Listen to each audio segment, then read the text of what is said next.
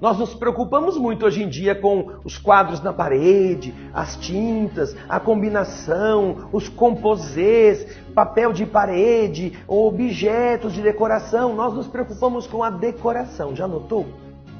Só que você já percebeu que às vezes a casa é velha, que o lugar não é o melhor, que a construção não, não está merecendo algo tão requintado? Por que, que a gente se preocupa com a decoração e se esquece da essência, da solidez?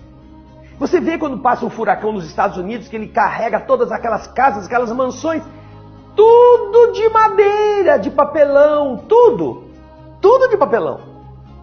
Por que, que não se preocuparam em fazer uma casa de tijolos, de concreto, de argamassas, de firmes. Não, é de papelão, porque é aparecer, é mais barato, é mais rápido. Aí vem um furacão, varre todo o quarteirão e aquilo está totalmente dizimado.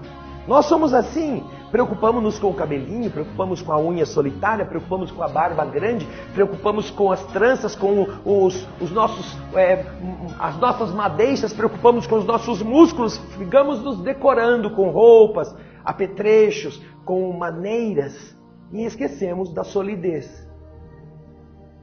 Se você gosta de decoração, ótimo, parabéns, fique bonito, fique bonita. Mas veja se você sabe conjugar o verbo reaver. Faça o teste.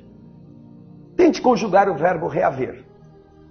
E se você não conseguir, ou se você fizer a sua maneira, depois procure como é que se conjuga o verbo reaver. Você é muito bonito por fora, mas será que é capaz de escrever uma página sem um erro de português, de concordância? Então, decore-se por dentro também, não só por fora. E sobre a decoração, preste bem atenção. Este minuto que eu estou dizendo para você é de coração. Pense nisso. Muita paz.